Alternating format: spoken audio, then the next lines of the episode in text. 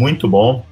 É, sem mais delongas, vamos começar o nosso 717 falando a respeito dessa questão dos guidelines, de, do uso dos guidelines como a provocação foi mapa versus território. E como eu costumo fazer sempre, eu gosto disso, é, nada melhor do que contextualizar fazendo uma boa analogia, tá? Quem aqui não usa o Waze ou qualquer outro GPS, né? O GPS veio como eu lembro quando eu era criança, viajava muito de carro, né? Isso é uma coisa que cada vez tem diminuído mais. Eu pegava o carro aí com com meu pai, o pai tinha uma caravana branca 77, e eu e meu irmão a gente ia para o bagageiro, negócio de cinto, nada disso, né? Ia para o bagageiro e se entupia de porcaria lá atrás e bora para Mineiro, normalmente, ou ia para Cabo Frio ou ia para o Espírito Santo, né? Eu, normalmente, eu ia para o Espírito Santo, cansei de ir para as praias capixabas, no eixo Marataízes, Guarapari, e ali eu tenho belíssimas recordações da minha infância. Mas o que, que eu quero lembrar? Eu lembro do meu pai, eventualmente, em viagens, não só para o Espírito Santo, mas para outras localidades, né? A gente, eventualmente, a gente ia, por exemplo, o Centro-Oeste e tal, ele parando, pegando, parando o carro para saber para onde ir, pegando o guia quatro rodas, abrindo aquele mapa em cima do capô do carro e tentando se localizar para onde que eu vou, onde me pergunta daqui. Hoje a gente tem essa ferramenta maravilhosa que é o GPS e que hoje está mais prático, está tá na palma da nossa mão dentro do celular, é, por exemplo, no Waze. E é indubitável que essa ferramenta tecnológica veio para agregar valor ao nosso dia a dia. Mas eu conheço N histórias, inclusive minhas, de seguir o Waze e seguir o Waze de uma maneira cega e de repente se dar muito mal. Ser levado para uma situação, às vezes, até de perigo, porque seguiu aquilo ali de forma é, não sem questionar, né? A gente está cada vez mais é, é, naquele esquema do, do, do, rápido e devagar, usando o sistema 1, né? A gente quer, a gente não quer ficar pensando demais o que fazer. O Daniel Kahneman mostrou isso bem nesse livro dele, né? O Fast and Slow. Inclusive, fica a recomendação de leitura desse livro para quem ainda não leu, qualquer profissional. Na verdade, eu não diria nem para profissional de saúde, mas como o foco é em vocês, definitivamente leiam. Fast and Slow tem a tradução Rápido e Devagar do Daniel Kahneman, que foi prêmio Nobel, inclusive. E de uma maneira é, rápida, né, o que, que ele diz? A gente tenta poupar energia, nosso, nosso hardware está programado com alguns softwares para poupar energia e a gente acaba fazendo muito isso. Então, para que você coloca ali no, no seu GPS, no Waze, você espera você saia do ponto A para o ponto B e para de questionar. E de repente, a hora que você assusta, você chega no ponto Z, ao invés de chegar no ponto B. Uh, as diretrizes me lembram demais o GPS. Quando a gente, a gente já conversou inúmeras vezes, se você está buscando uma determinada resposta para uma pergunta clínica, sempre siga os cinco As da SDE. Então, comece fazendo a pergunta correta, o, o, protótipo da boa pergunta pode ser feito através do, do, acrônimo da pergunta PICO, né, fazendo lá qual que é a população, qual que é a intervenção barra exposição, pode ser pergunta PEPO também, qual que é o controle e quais são os desfechos, né, os outcomes. Depois a gente parte para a busca. E essa aula aqui, na busca, eu costumo usar muito o, o, o norte da pirâmide Heinz, ao invés de começar por estudos isolados, eu acabo usando sumários. Eu venho descendo na pirâmide de Heinz, conforme eu já mostrei para vocês. É, para quem não conhece o meta buscador, o Access, você entra no Access, né? Access, é, é, A-C-C-E e 4 S. Você bater isso no Google, você cai dentro do Access. Esse meta buscador ele tem ali a pirâmide de Heinz mostrando que é mais fácil você começar a sua busca por cima da pirâmide, né? Partindo dos sumários em direção aos estudos, e passando ali nas sínteses, que acabam sendo as nossas revisões sistemáticas, do que começar por estudos. é, é uma coisa meio óbvia, mas a gente não é ensinado a fazer isso. E com isso você vai caminhar para um dos T's, daqueles quatro T's que eu costumo bater muito em relação a, a, ao porquê eu uso e acredito ter na saúde baseada em evidência uma ferramenta básica, estrutural, alicerçal para ser um bom profissional. Não para ser um bom profissional, mas para é, pragmatizar o, o, o, bom profissional, os resultados. Né? Então, os quatro T's te ajudam na tomada de tempo, na, na tomada de decisão, e nesse caso especificamente, em poupar tempo, que é o segundo T dos quatro T's. Além deles, lembrando, a gente tem o triunfo, né, que é conseguir ter o poder crítico de julgar as evidências e, em última análise, entregar valor. E o quarto T, que acaba sendo a transformação, principalmente uma transformação de mindset. Pois bem, mas voltando então na pirâmide Heinz, o topo da pirâmide Heinz é composto pelos sumários. Nas últimas semanas eu mostrei muito, por exemplo, uma ferramenta que, apesar de paga, eu diria que ela é básica no meu dia a dia, que é o UpToDate. Mas tem gente que fala, olha, eu não, não quero, não posso, não tenho condições de pagar o UpToDate. Posso usar outras ferramentas? Pode.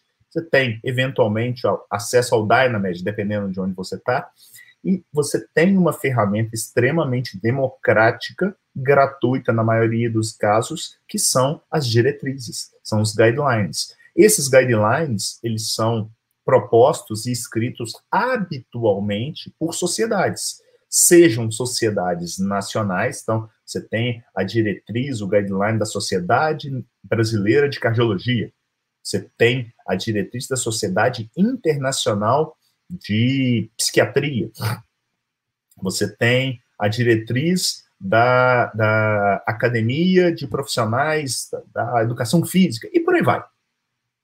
Então, a primeira coisa é, na sua profissão, na sua especialidade, procure saber quais são esses guidelines existentes, quais são essas diretrizes existentes.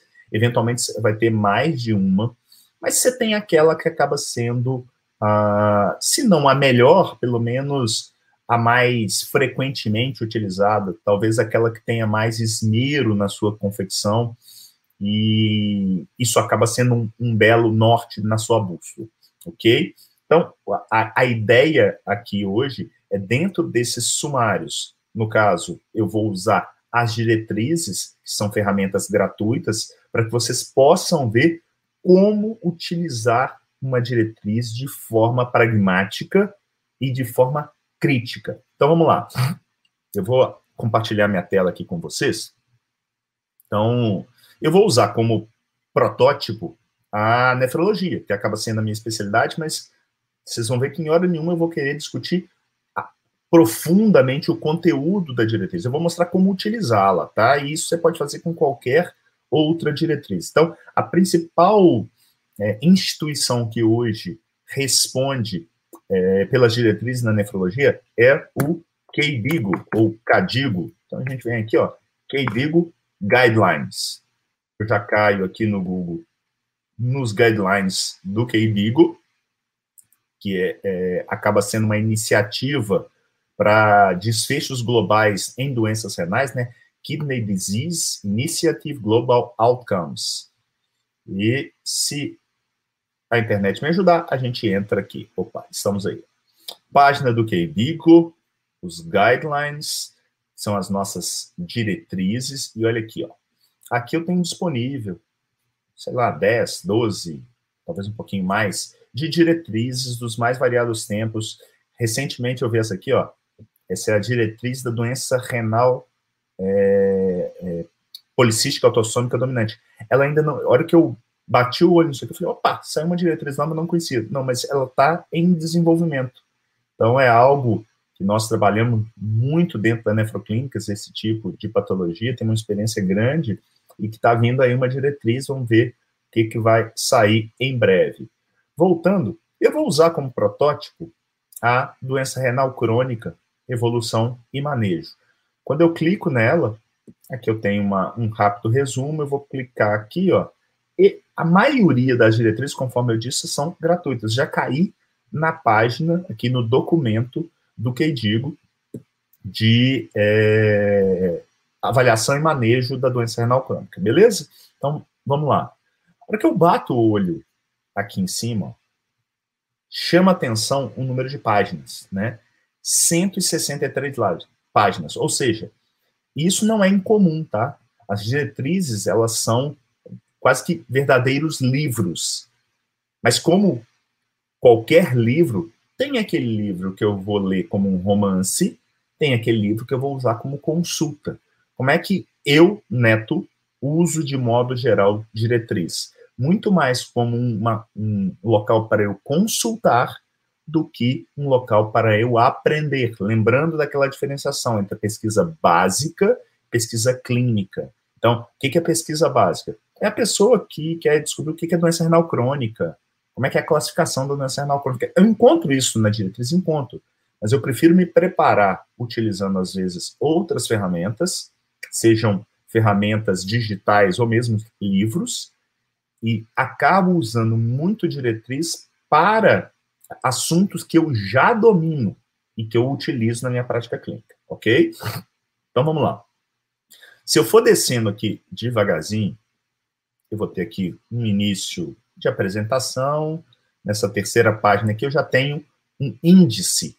E esse índice é legal para você se localizar e ver, em última análise, o que que é, o que que está sendo apresentado nesse guideline.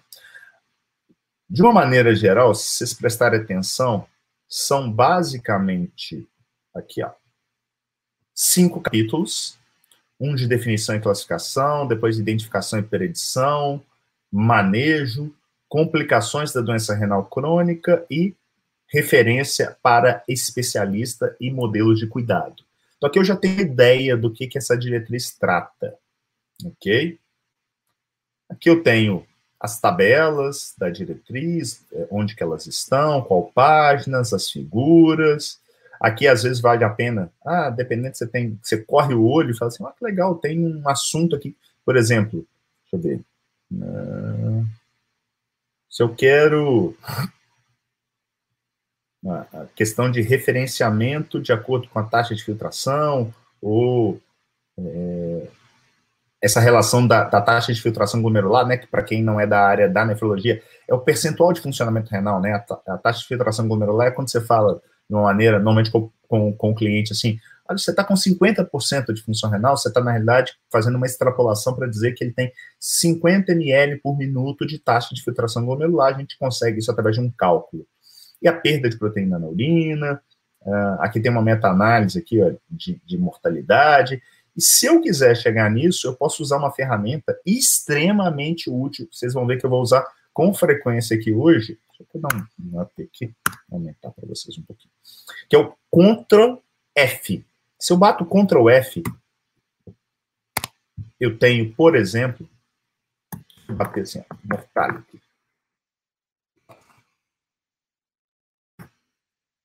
Ele achou a palavra mortalidade várias vezes, ó, mais de 200 vezes. Eu só coloco aqui, por exemplo, and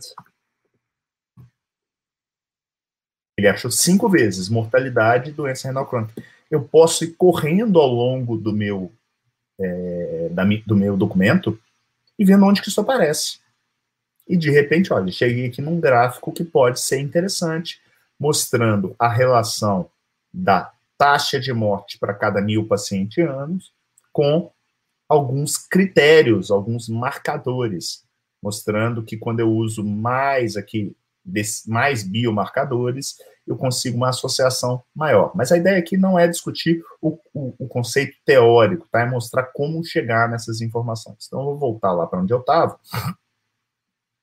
Sigamos aqui descendo é, ao longo da, da diretriz. Isso aqui é uma coisa que parece bobagem, mas que eu, particularmente, acho muito importante, que é você conhecer nomes que são importantes dentro da sua profissão, dentro da sua especialidade, dentro daquele tema que está sendo discutido, inclusive com seus vieses. De repente você conhece algum autor que você fala, esse cara é vendido para a indústria, esse cara só faz trabalho relacionado com a indústria farmacêutica, você vai ver ele com, com um cuidado maior, né? Enquanto que outros, eu acho que até passei aqui, deixa eu ver se eu passei, não.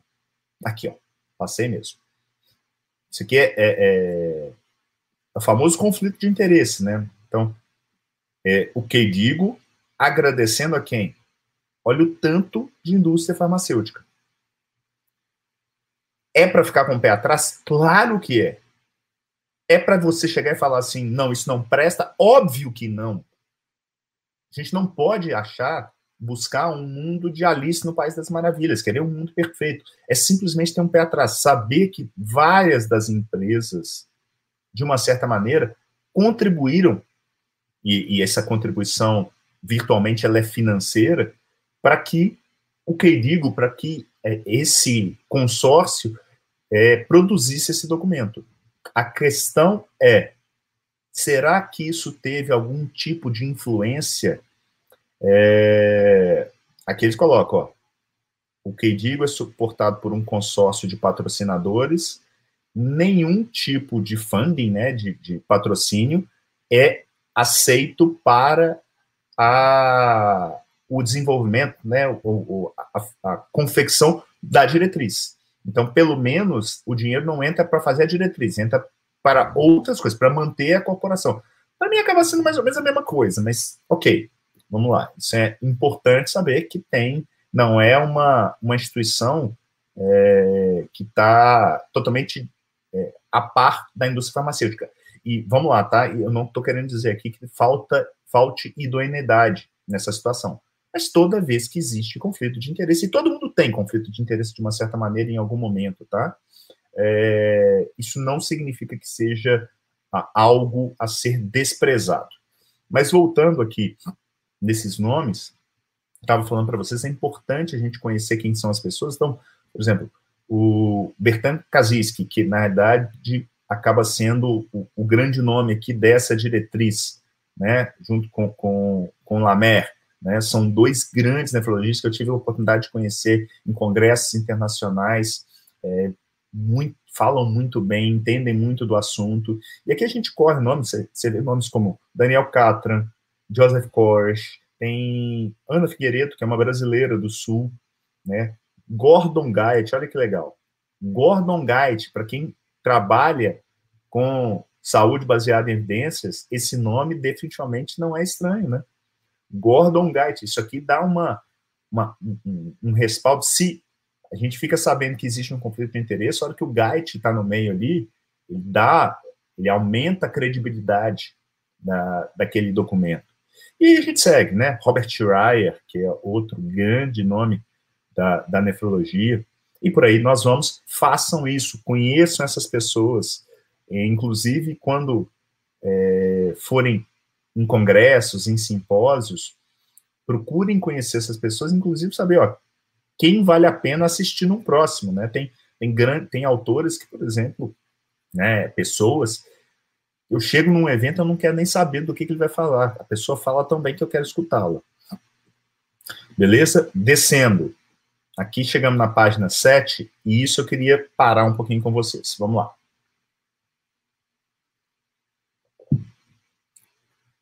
Normalmente, as principais diretrizes vigentes, não todas, têm trabalhado com essa forma de classificação conhecida como grade, tá? É, deixa eu aumentar aqui um pouquinho mais. Bom, o grade, ele parece ser complicado, mas eu vou simplificar isso para vocês. O grade é dividido basicamente em duas, duas, é, é, dois parâmetros, tá? O primeiro parâmetro é a força da recomendação, conforme eu estou marcando aqui. A força da recomendação me gera duas possibilidades, que vai ser, na verdade, três possibilidades. O nível 1 de recomendação, o nível 2 ou aquele não graduado, tá? De modo geral, o que, que significa o nível 1? O nível 1 significa, conforme está aqui na planilha, na tabela, nós recomendamos, enquanto que o 2 significa nós sugerimos, ou seja, pelo próprio verbo você já percebe que o nível 1 é algo que se acredita mais, por qualquer razão que seja, tá? você pode ter uma evidência muito robusta e, por exemplo, mas você acha que o, o, a custo-efetividade daquilo não vale. Então, você pode ter uma recomendação que é mais fraca, 2, mas que tem, vamos passar para o próximo tópico, que é a qualidade da evidência, um grau A de evidência. Então, voltando, o grade ele é formado basicamente por esse número, 1 um ou 2, o não graduado é quando você não consegue aplicar a evidência de forma adequada, se acaba os autores acabam colocando como não graduado, é, acaba sendo uma opinião, tá? Mas o grade normalmente ele é feito por é, é, a força da recomendação. Um, nós recomendamos mais forte. Dois, nós sugerimos. E a qualidade da evidência, você vai ter quatro níveis: A, B, C e D. Sendo que A é a mais forte, D é a mais fraca. Existe toda um, uma técnica para se chegar nesse, nesse, nessa letra, tá? É, de modo geral, a, a, evidência de alta qualidade são é, é, desenhos de estudos que têm um baixo risco de viés. O que, que remete a isso? ensaios clínicos randomizados e revisões sistemáticas de ensaios clínicos randomizados. Neto, é possível um estudo observacional gerar um, uma qualidade de evidência A? É. Depende da situação, depende de qual que é a intenção. Por exemplo, para prognóstico, eu não posso esquecer uma evidência A com é, qualidade de evidência, com, com ensaio clínico randomizado normalmente a, o prognóstico, olhar para o futuro, saber quem vai infartar, quem vai para diálise, quem vai morrer de Covid, ele normalmente, essa informação ela é derivada no topo da pirâmide de coortes. Então, sim, é possível ter um estudo observacional que, mesmo sendo observacional, ele pode ser considerado um, uma qualidade de evidência grau A. Lembrando que por mais que isso aqui seja um norte, isso não é exato. Se eu pego uma determinada é, recomendação colocada como um A, eles estão querendo dizer que, na opinião deles, do, do conjunto da, da, das pessoas que compõem aquela diretriz, na sua maioria, eles consideram aquela recomendação como sendo de alto valor, ou seja, um, e de alta qualidade, ok? Mas você pode, fazendo uma análise sua, considerar que eles forçaram a barra. Que aquilo ali talvez não seja um. E esse um é engraçado.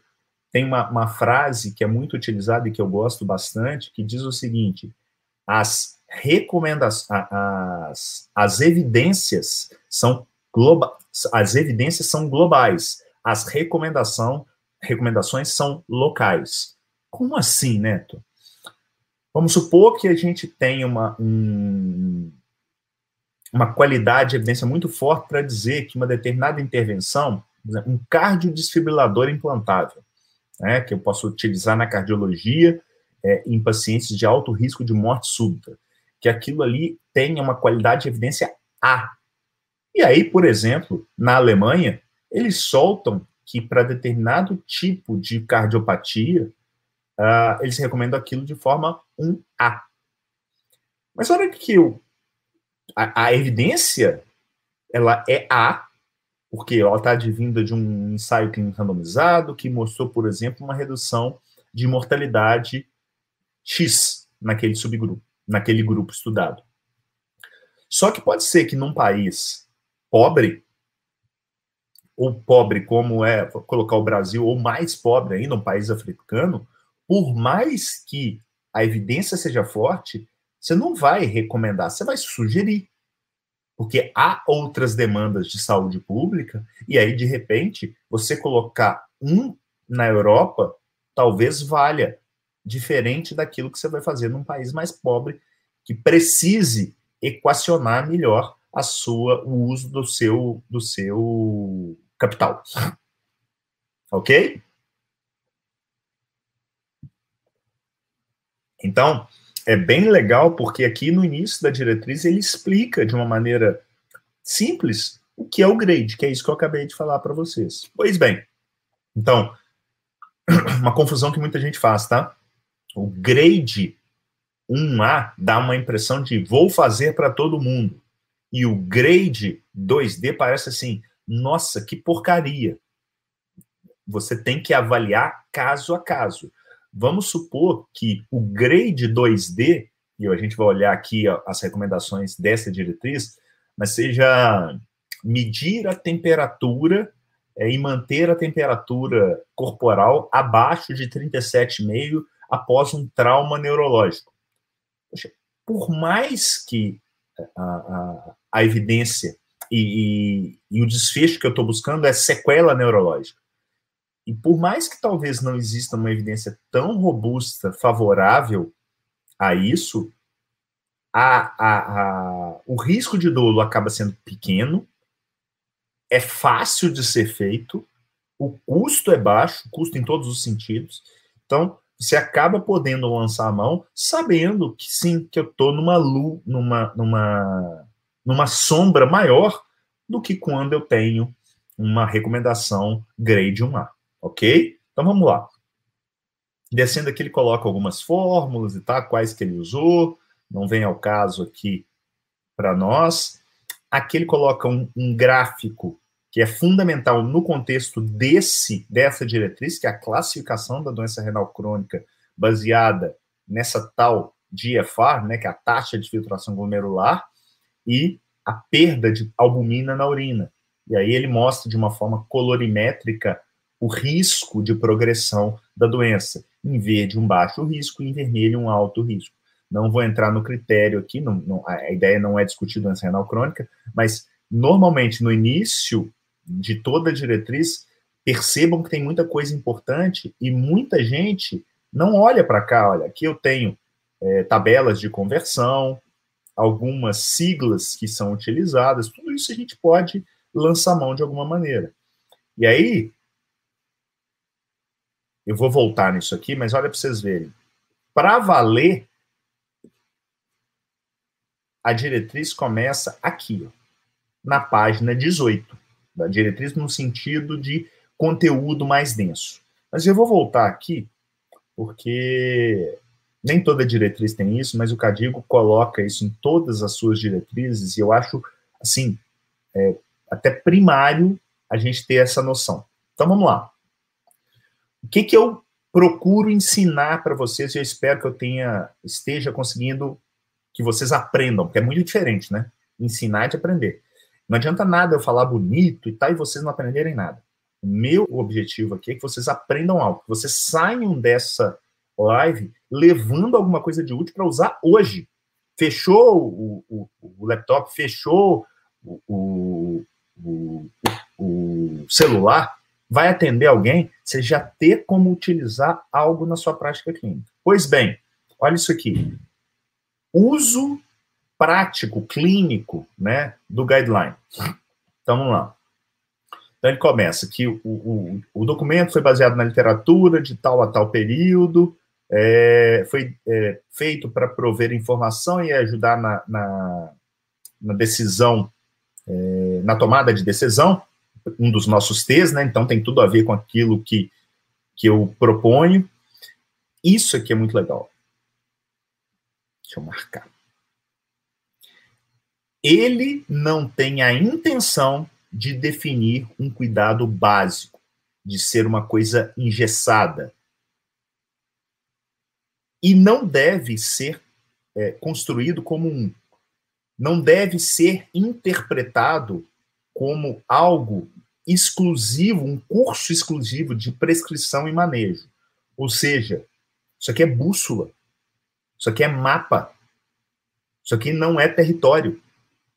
Então, ciência, essa frase é fundamental, não é só para diretriz, não, é para ciência. Guarda isso, vamos seguir. Variações na prática vão inevitavelmente e apropriadamente ocorrer. Deixa eu aqui.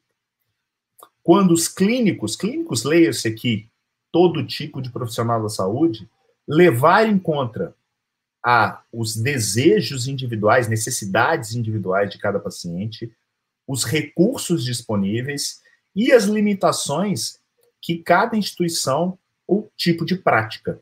Ou seja, é aquilo que eu comentei para vocês. Não é porque a evidência é robusta que necessariamente você vai conseguir é, implantá-la onde você está. E está tudo bem.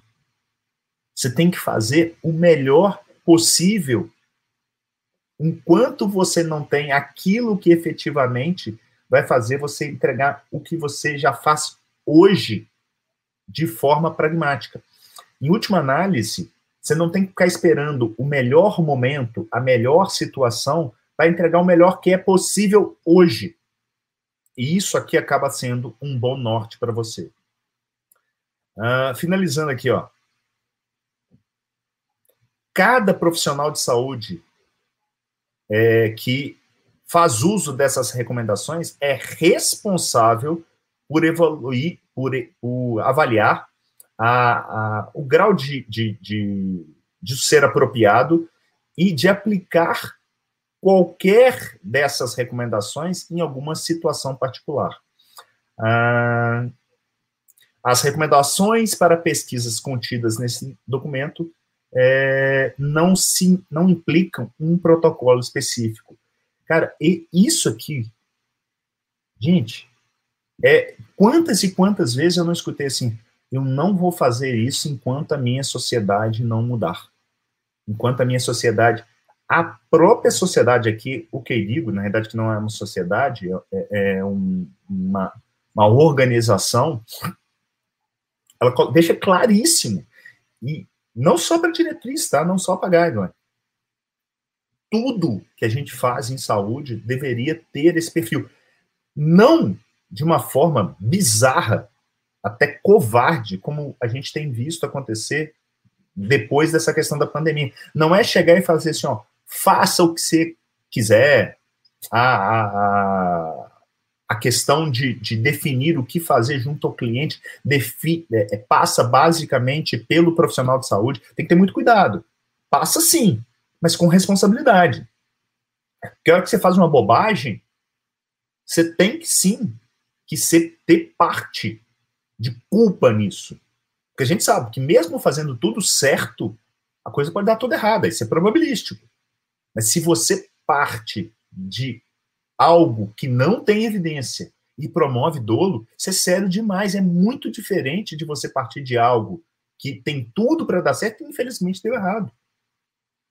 Então, na hora que você prescreve uma determinada intervenção sem validação científica, você está colocando o do seu cliente em jogo e, por vezes, sem necessidade o, o risco é muito maior. Então, nessa situação, cabe, no meu modo de ver, sim, a questão de dolo.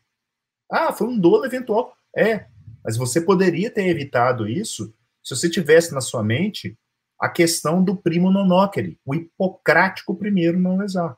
Então, diretriz não é receita de bolo. Ciência não é receita de bolo. Saúde baseada em evidência não é receita de bolo. É você conseguir sugar o sumo dessa informação e transformar isso em algo prático para os seus clientes, beleza?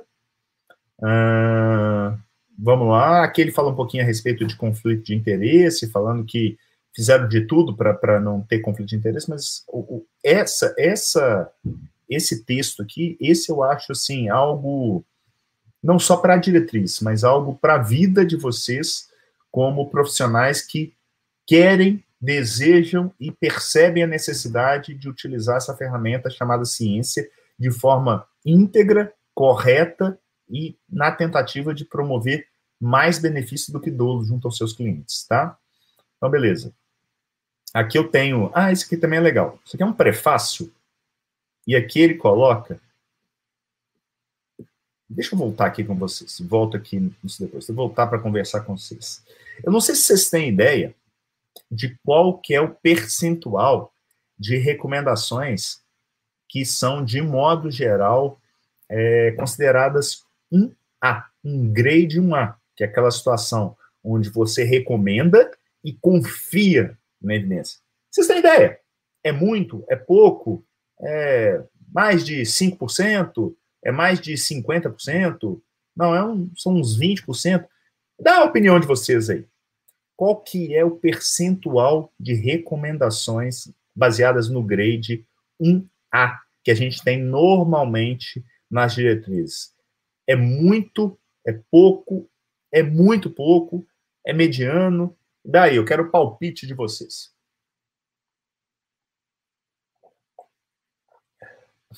Bom dia aí, Maria Vitória. Eu queria escutar vocês e saber qual que é a impressão de vocês. Porque pode ser que quem não tem essa, essa informação possa se surpreender. Maria Vitória está colocando que menos de 10%, ou seja, ela acredita que a enorme maioria das recomendações advindas de uma diretriz confiável tem um, um, uma qualidade suspeita. Idem para o Milton Mateus, que está falando Angola, né, Milton? Se eu não estou enganado? Uh... Raul está fazendo um comentário interessante aqui dentro daquilo que eu comentei, né? Está falando que determinados tratamentos, por exemplo, na radiologia intervencionista, eu comentei no caso do implante do, do cardiodesfibrilador implantável, mesmo com um elevado grau, é, uma, uma, uma, elevada qualidade de evidência, ou seja, ela pode ser é, uma qualidade A, a gente pode tem que levar em conta se eu tenho método, se eu tenho expertise do profissional, se o custo para aquela população, né, para aquela é, para aquele país é alto, não é? Beleza, Milton. Bom demais ter você aqui conosco. Então, dois falaram em 10%. Vamos ver lá na diretriz quanto de fato nós temos? É aqui. Olha aqui. Então, vamos lá. Usaram o grade, pererê. Aqui, ó. 12 das, do total de recomendações foram consideradas grade é, 1A. Dá até a impressão de ser bom, né? Quase 20%. Só que qual que é a pegadinha aqui? Aqui eles não colocaram os não graduados. Então aqui só estão os grades é, é, de A a D. Os não graduados não aparecem. E aí, de repente, a hora que eu desço aqui, só para vocês terem uma ideia, assim, no olho, tá? Ó, comecei. Primeira recomendação, not graded. Segunda, 1B. Terceira, not graded. Quarta, not graded. Quinta, not graded. Sexta, not graded. Percebam que a situação, provavelmente, se a gente colocar na ponta do lápis, e é o que normalmente acontece, tanto, tanto é, é, o Milton quanto a Maria Vitória estão certos que, no todo, dentro daquele número, normalmente está mais de uma centena de recomendações dentro de cada diretriz, menos de 10% estão dentro de um grade 1A. E por que isso é importante? Porque, no fundo, no fundo, na frente do seu cliente, você vai ter que definir entre fazer ou não fazer. E não fazer tem que ser levado em conta, sim e fazer também sem ter uma evidência robusta está em pauta, sim. Isso tem que ser levado em conta. É para isso que nós, profissionais da saúde, existimos. Porque se for para copiar, amigo, prepara, você vai perder, perder seu emprego para um robô. Porque eles fazem isso muito melhor do que a gente. Para seguir uma coisa engessada, definitivamente, a, a tecnologia é melhor do que a gente. Agora, na hora que você lança a mão das ferramentas de análise crítica, trabalha com o desfecho, trabalha com os valores e preferências daquele cliente, no quanto você confia naquela informação, coisa, o jogo muda. Porque a mesma recomendação que eu dou para o seu Zé de fazer pode ser de não fazer para o João. Sério, Neto? Seríssimo. Agora, não é chegar e falar que faz tratamento precoce individualizando, porque a, a condição sine qua non disso é ter lastro científico. Quando você não tem lastro, você está fazendo cagada. Você está literalmente tirando da sua cabeça. Baseado no quê? Normalmente no maior vilão que nos persegue, o mecanismo. É acreditar. É, é uma soma. Mecanismo, medo e observação. Eu observo que em determinada cidade tem menos casos de coronavírus e lá o pessoal tomou muita ivermectina e você chega à conclusão brilhante que a responsável por aquilo é a ivermectina. Isso é pueril. Para você que é leigo, tá tudo bem. Você pensar desse jeito não é sua área. Para quem é profissional pensar dessa maneira, chega a ser assim ridículo, para não falar outra palavra. Não, é, são tantos fatores de confusão que não dá para eu acreditar de forma tão juvenil que aquilo que entre aquelas duas variáveis existe necessariamente uma, uma associação causal, tá? Então vamos descendo aqui na diretriz, mais uma vez aqui nomes importantes da diretriz, pererê. Aqui tem um resumão, seria aquele ab, o abstract que sai na, nas recomendações, e aqui a gente chega efetivamente no corpo é, da diretriz. Então, eu já mostrei para vocês alguma coisa, mas aqui vai mais uma dica prática, tá? E se você for ler alguma coisa, a leitura é disso aqui. Isso aqui nada mais é do que um sumário do sumário. Como assim, Neto? Nas primeiras páginas da maioria das diretrizes, eles resumem as principais recomendações. Então eu vou ler aqui. Vocês lembram que eram cinco capítulos? A gente está da página 18, deve ser umas 10 páginas, deixa eu ver aqui. Ó. A gente for descendo. Capítulo 4. Capítulo 5. Da página 18 até a 27 ou seja, nove páginas. Toda vez que sai uma nova diretriz, é o que eu, Neto, leio. Isso eu leio. Ok. Vão ter coisas que eu vou querer me aprofundar.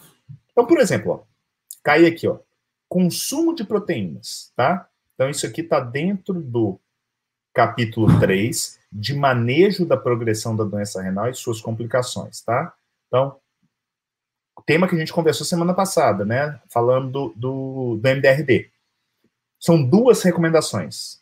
Então, nós sugerimos, sugerir é grade 2. Eu já sei, não é nós recomendamos.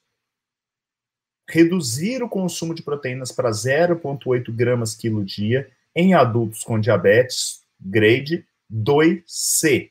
Ou seja, sugere com uma evidência ruim.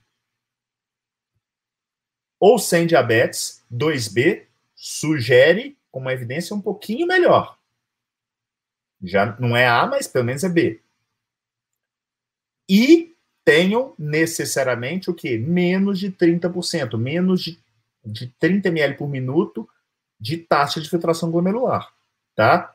Que ele coloca aqui são as categorias 4 e 5 que a gente, naquele, naquele gráfico colorimétrico, a gente tem as últimas, são as categorias de maior risco de progressão, com educação apropriada. Essa é a primeira recomendação. Então, para o, o que digo, tá abaixo de 30, tem que fazer 0,8. Neto, você faz 0,8 para todo mundo? Não. Definitivamente não. E ele tem mais uma, mais uma recomendação. Nós sugerimos evitar o que ele chama de alto consumo de proteína, mais de 1,3 grama quilo dia, em adultos com doença renal crônica, lembrando que doença renal crônica é classificado quando você tem menos de 60 ml por minuto, com risco de progressão. Então, são aqueles pacientes mais graves. E por que esse 1,3? A gente sabe que isso é derivado do MDRD, que não mostrou diferença entre 0,8 e 1,3. Na verdade, ele tentou, é, é, é, ele tentou fazer 0,6 versus 1,3, as pessoas não toleraram, a média foi 0,77 e acabou sendo arredondado para 0,8. Então, não teve diferença na progressão, apesar de ficar uma dúvida de se ele é, acompanhasse por mais tempo, será que essa diferença apareceria? Se eu quiser ler mais a respeito disso aqui, o que, que eu vou fazer? Vou lançar a mão do Ctrl F. E vou colocar, ó, protein intake. Achei 9,25 e tal. Desci, desci. Não é o que eu quero. Cheguei.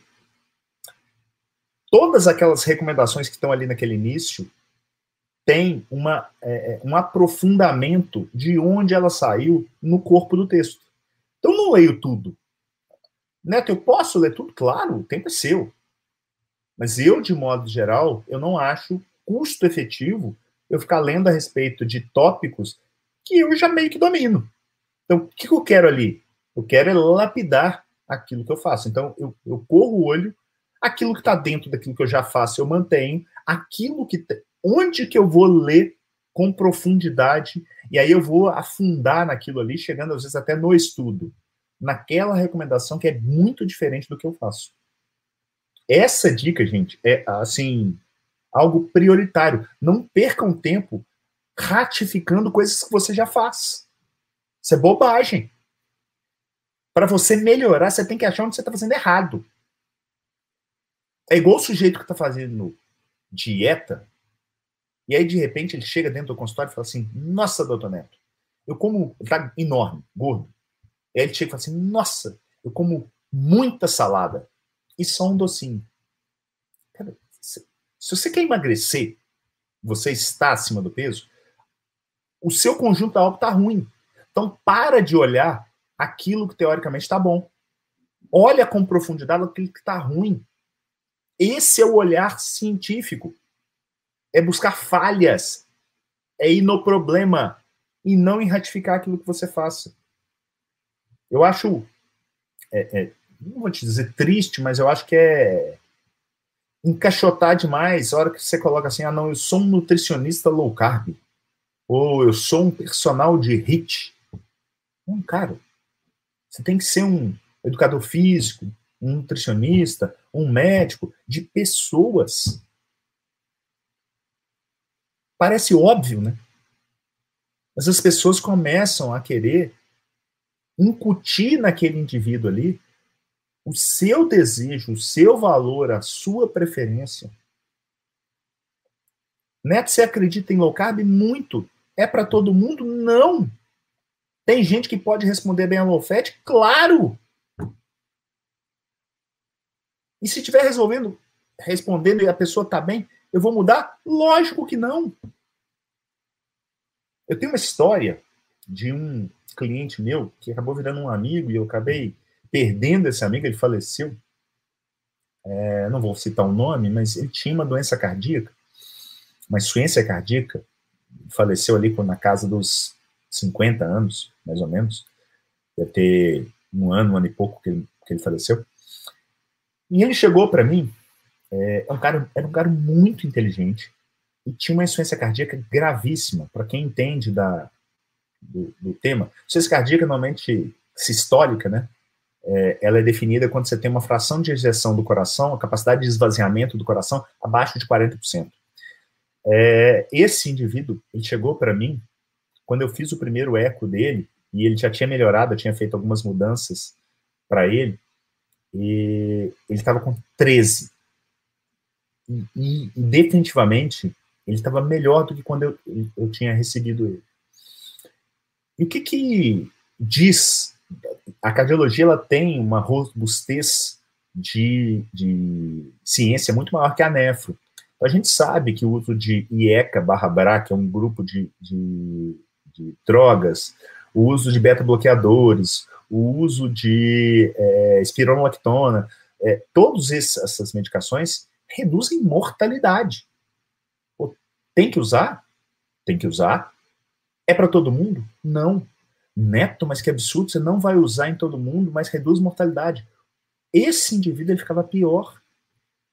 Ele não saía da cama quando eu tentava dar alguma coisa para ele nesse sentido.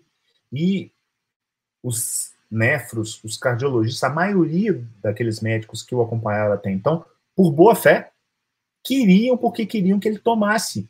E Neto, as pessoas não me escutam. Eu estou dizendo que eu tomo esse remédio, eu fico pior. Mas na cabeça do profissional está o quê? Na diretriz, a recomendação de uso de ECA-BRA é grade 1A. Eu tenho que usar, se não é má prática. Está errado. Óbvio que isso tem que estar tá na frente do seu portfólio terapêutico e você, na medida do possível, oferecer isso para todo mundo. Que tolere. Costumo dizer que o tratamento não pode ser pior do que a doença. Então, por mais que determinada intervenção funcione, lembra que ela tem um preço e talvez esse preço para um determinado indivíduo seja mais alto do que o potencial benefício. Se vocês forem levar uma coisa dessa live, leva isso. Que por melhor que seja a recomendação, ela não significa que deva ser usado para todos. Isso é individualizar. Quando a gente fala em individualização, eu não estou falando de fazer asneira, de fazer o que você acha que é, que é certo, porque você viu alguém citando um, um, uma determinada cidade que todo mundo. Não é isso que é individualizar. Longe disso.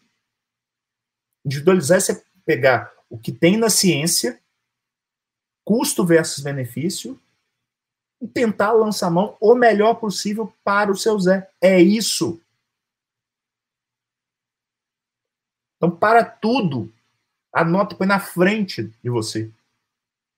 O meu objetivo como profissional de saúde é ajudar o seu Zé. Não é cumprir guideline. Apesar dele ser uma ótima ferramenta. Então, só para finalizar, é, isso aqui, ó, por exemplo, se eu quero ler, eu vou pegar aqui, ó, tenho o racional do porquê, as evidências, elas estão aqui sinalizadas. Eu quero, eu tô des... O que, que eu estou fazendo? Eu estou descendo a pirâmide de Heinz. Se eu quero, por exemplo, ó, um número de revisões sistemáticas e meta-análises, é, juntar esses dados de randomizados individuais. É, o autor Pedrini comparou uma dieta de baixa proteína, definida como 0,4 a 0,6, com uma dieta usual. Se eu quero, em última análise, entender de onde vem a recomendação deles, leia isso aqui leia isso aqui e julgue aquilo que cabe, aquilo que não cabe. No meu modo de ver, a interpretação dessa, dessa, dessa é, recomendação, ela está over. Eu acho que não precisa de uma recomendação tão restrita assim, mas não é o, o objetivo aqui dessa live. Se eu voltar lá em cima, tem uma coisa só para fechar que eu acho bem legal, que é o seguinte, olha, aquele, o grande foco normalmente que é dado na nutrição do renal crônico está aqui, em controle da proteína. Agora, olha isso aqui. A, a, por, ironicamente, a recomendação que vem embaixo dessa da proteína é sobre o controle glicêmico, tá? Estou marcando aqui para vocês. Então, nós não é sugerimos, aqui já é recomendamos uma glicemoglobina de 7, para, não é para controlar a proteinúria, é para prevenir ou retardar a progressão das complicações microvasculares, incluindo aí a doença renal do diabéticos. Grade 1A.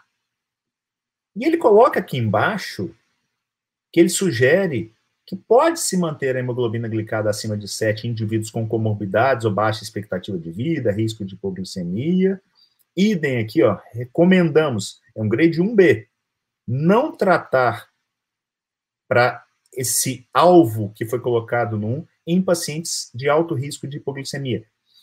Aqui, para mim, está o porquê eu acredito tanto na dieta de baixo carboidrato para diabéticos e que tem uma disfunção renal, no caso. Porque a dieta de baixo carboidrato ela definitivamente ela não vai levar ninguém a ter hipoglicemia, a ter risco. Ela pode até ser difícil de ser é, é implantada, porque você está mexendo com desejo, com, com, com uma série de, de, de, até com a cultura daquele indivíduo. Mas o bom não pode ser inimigo do ótimo. Então, eventualmente, se você consegue mexer em alguma coisa, você se aproxima desse alvo que na medida que eu uso drogas, por exemplo, insulina, sulfonilureias, para chegar nesse alvo aqui, eu vou ter problema. eu vou ter hipoglicemia. Eu tenho maior probabilidade de hipoglicemia. Isso é, é, é usar evidência. Ok? Deixa eu voltar aqui com vocês.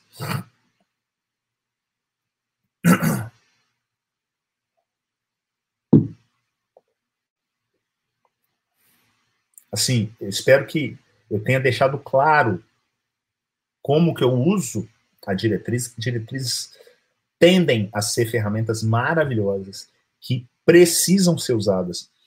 Se você não entender nada de saúde baseada em evidência, é melhor você usar uma diretriz confiável, como é do que eu digo, mesmo com seus problemas, do que usar a sua cabecinha. Não é porque você é problema, porque você tem problema, porque você é burro, não é nada disso. É porque aí sua probabilidade de, de errar reduz. Agora, são degraus. Não fazia nada, acreditava no grupo de WhatsApp. Depois passei a acreditar em um especialista. Ah, porque o doutor fulano de tal falou no congresso, você passa a repetir igual um carneirinho. Passei para as diretrizes. O que vai te diferenciar e que vai te dar um degrau gigante na sua carreira é a partir do momento que você usa essa informação que está consolidada e tem poder crítico. Isso, vou te dizer uma coisa, só a saúde baseada em evidência te dá. Então, estude o tema. Como bem diria o Gustavo Caetano, Gustavo Caetano é um grande empreendedor mineiro, é, eu escutei a primeira vez isso vindo dele, depois eu descobri que isso vinha do exército canadense, é, a frase que ele citou e que é um mantra do exército canadense diz o seguinte, e respondendo lá a nossa provocação inicial da live, se você tiver diante de algo que seja distinto entre o mapa e o território, fica com o território. Como assim? Você está usando uma diretriz que é um belo de um mapa que diz que buscar uma hemoglobina glicada de 7 reduz a progressão da doença renal crônica com um grade 1A. E aí, de repente, num, no seu Zé, aquilo que você está fazendo está piorando ele. Melhora a glicose, melhora a glicohemoglobina, mas piora ele. Por qualquer razão que o seja, dá um passo atrás. Você pode estar mexendo, por exemplo, até no psíquico dele. A pessoa às vezes deprime porque ela parou de comer. Ah, eu, eu lembro de um paciente meu, italiano, que quando eu cortei a massa dele, cara, ele ficou deprimido. E eu fui o primeiro a falar para ele voltar a comer. Porque eu tentei, num primeiro momento, fazer com que. Ah, vamos enganar, né? Dá para ele a massa é, de pupunha e tal. Cara, ele continuava triste.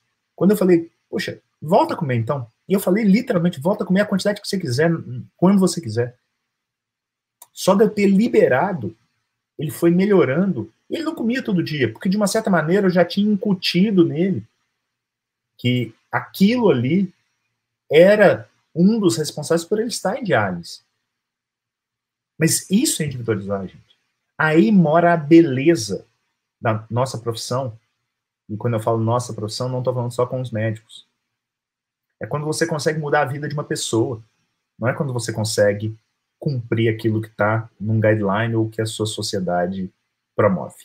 Beleza? Então, espero que vocês tenham gostado. Se tiverem alguma pergunta aí, alguma dúvida, fiquem à vontade.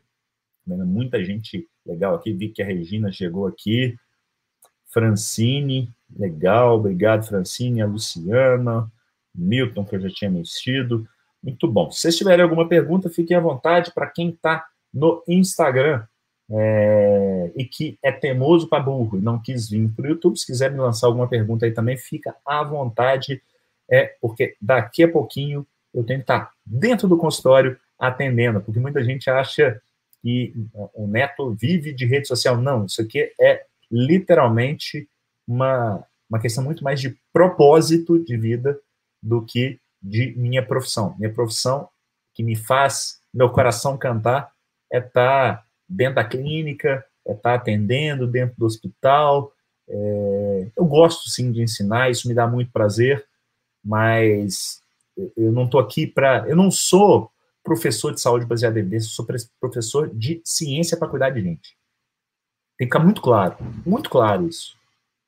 Você tem N pessoas que ensinam saúde, ensinam medicina baseada em evidência, ensinam como fazer um randomizado, e tá tudo bem, tá? Eu não estou falando que eu sou mais importante que ninguém. Estou só dizendo o que, que eu faço. Eu estou no campo de batalha, todo santo dia. E o que eu levo para vocês é aquilo que definitivamente eu acredito e vejo que pode ser útil para você, independente se você é médico, educador físico, nutricionista, psicólogo. Em última análise, a hora que você levantar, lembre que você está ali para ajudar o seu Zé, tá? Ah, muito bom. Obrigado aí, Márcia, pelos elogi pelo elogio. A doutora Luciana Gontijo aqui também me elogiando. Eu acho que eu estou acreditando que eu fui claro o suficiente. Eu vou olhar metade cheia do copo, tá? Então, muito obrigado é, pela presença de vocês. Lembrando que essa live fica disponível aqui no YouTube por uma semana. Depois ele vai para o nosso repositório dos, da comunidade de Jedi da SBE. É, lá, além de você ter acesso a inúmeros profissionais de todo o Brasil e alguns de fora do Brasil, é, a gente troca ideia, aprende junto e tem acesso tanto ao curso quanto a esse grande repositório de é, lives que eu faço, onde eu extrapolo cada tema que eu considero importante dentro do contexto da saúde baseada em evidência. Beleza? Então, espero que vocês aproveitem, marquem aqui pessoas que possam se beneficiar Deixem o seu like, é muito importante nisso para a gente conseguir atingir o maior número de pessoas. Maria Vitória. Uh, Neto, alguns estudos científicos não, entre aspas, dizem o que são, fecha aspas. Ou seja, muitas vezes não é fácil de tentar descobrir o tipo de estudo, principalmente quando não é um ensaio clínico randomizado ou meta-análise. Tem uma forma mais, eu acredito que mais prática, né? Por que isso acontece mais fácil de descobrir? Ô, Maria Vitória, isso você vai. Se você não pegou no, no resumo, de modo geral, ele vai ser um observacional, ou vai ser um descritivo, vai ser um epidemiológico. É, a experiência acaba trazendo isso. A melhor maneira de você encontrar isso, se não está claro, mesmo que não tenha escrito de forma literal ali no estudo, é na parte de metodologia. Então, pode, é, é normalmente, às vezes ele não, o autor, é um inferno isso, mas ele não vai colocar Trata-se de um estudo de caso controle perereporopu. Ele vai descrever o que foi feito. E você, conhecendo que é um caso controle, é, acaba chegando a essa conclusão. Ah, é um estudo transversal epidemiológico. O que é um estudo transversal epidemiológico? É que ele bate uma foto. Eu quero saber, hoje no Brasil, como é que está a questão da Covid. Isso é um estudo epidemiológico transversal. Ele vai me dar uma foto desse momento. Ele não é estudo de intervenção, é um estudo observacional epidemiológico. E por assim vai. Beleza? É isso exatamente o que o Raul colocou aí, materiais e métodos, né? metodologia do estudo, onde vai estar, tá, mas mesmo lá, eventualmente, a coisa não vai estar tá tão é, explícita como deveria, no meu modo de ver, tá?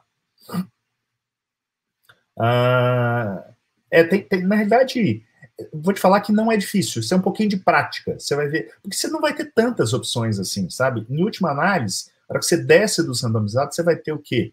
Basicamente, estudos de caso controle, coortes, que podem ser retrospectivas ou prospectivas, e os estudos epidemiológicos, né? Então, os estudos transversais, né? Os, esses estudos ecológicos, que eles chamam. E lá embaixo, eu vou ter descrições, né? Descrição tem também as revisões, né, que são revisões autorais, aquela pessoa que está descrevendo a opinião dela, baseado no que ele leu na literatura. E lá embaixo eu tenho opinião de, de especialistas, série de casos, é, relato de caso e por aí vai.